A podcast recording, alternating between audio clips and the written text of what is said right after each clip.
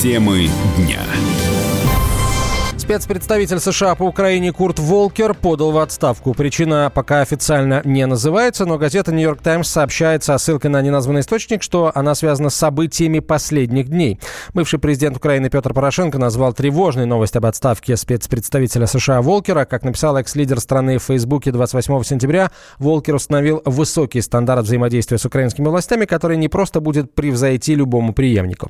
Первый зампред Комитета Совет Федерации по международным делам Владимир Джабаров сказал, сказал, что в отставке Волкера для России усматриваются положительные моменты. Я бы отметил реакцию Порошенко на его отставку, который сказал, что это тревожный сигнал. Но раз господин Порошенко это тревожный сигнал, для нас это, мне кажется, неплохо. В каком плане? Потому что Волкер за годы, пока он был спецпредставителем, за два года, он практически не сделал ровным счетом ничего для налаживания отношений между Киевом и Юго-Востоком Украины, для налаживания отношений между Украиной и Россией. Все выступления носили конфронтационный характер, носили откровенно русофобский характер. И, конечно, я думаю, что он даже в какой-то мере дезинформировал руководство Соединенных Штатов Америки о ситуации на Украине. Поэтому отставка это была неизбежна. И я надеюсь, что его сменщик будет более реалистично смотреть на проблемы российско-украинских отношений, будет учитывать интересы России в данном регионе, региона, а не только интересы Соединенных Штатов.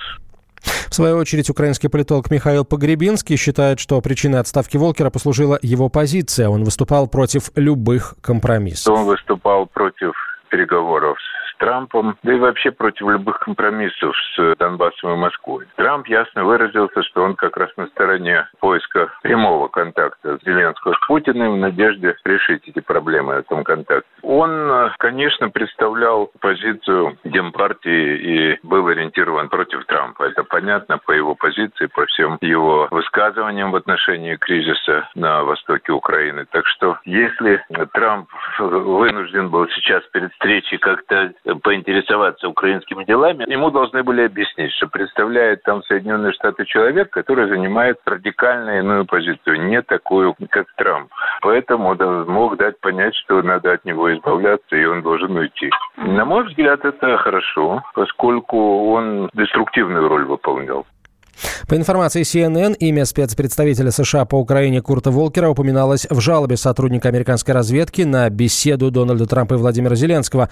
Он предполагает, что американский лидер использует свои полномочия и шантажирует другое государство для вмешательства в выборы 2020 года. Федерация рестораторов дала рекомендации турецким коллегам по привлечению туристов из России. В частности, в барах и ресторанах предлагается вводить меню, в меню поясняющие надписи на русском языке или, или иллюстрировать блюда, а также задуматься над русскоязычным персоналом.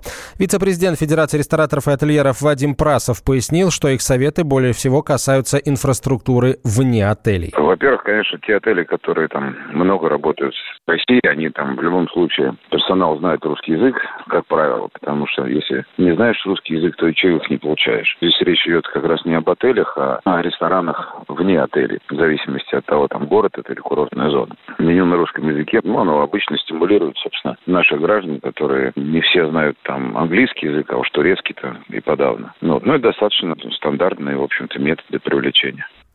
Член правления Союза туристических агентств Татьяна Дмитрова сообщила, что в этом году Турция пользуется у россиян колоссальным спросом. Но Турция в этом сезоне не то чтобы популярна у российских туристов, а сейчас невероятный всплеск интереса к этому направлению, потому что по соотношению цены и качества это а, оптимальное предложение. Кроме того, Турция, в отличие от своих конкурентов непосредственных, Греция, Испания, предлагает программы на all-inclusive. Выходит, что стоимость, которую оплачивает турист, уже входит практически все. Не надо нести дополнительных доходов. А в связи с тем, что средний чек снижается, и люди экономят, то, конечно, они выбирают те варианты, которые для них, ну, как бы и прогнозируемы, и понятны по расходам. Ранее аналитики составили рейтинг самых популярных курортных направлений отдыха россиян в 2019 году. Краснодарский край и Крым обогнали Турцию по итогам лета. Так, на Кубани отдохнули 10,5 миллионов человек, а на курортах Крыма более 5 миллионов, в то время как в Турецкой республике всего 3,5 миллиона туристов из России. Темы дня.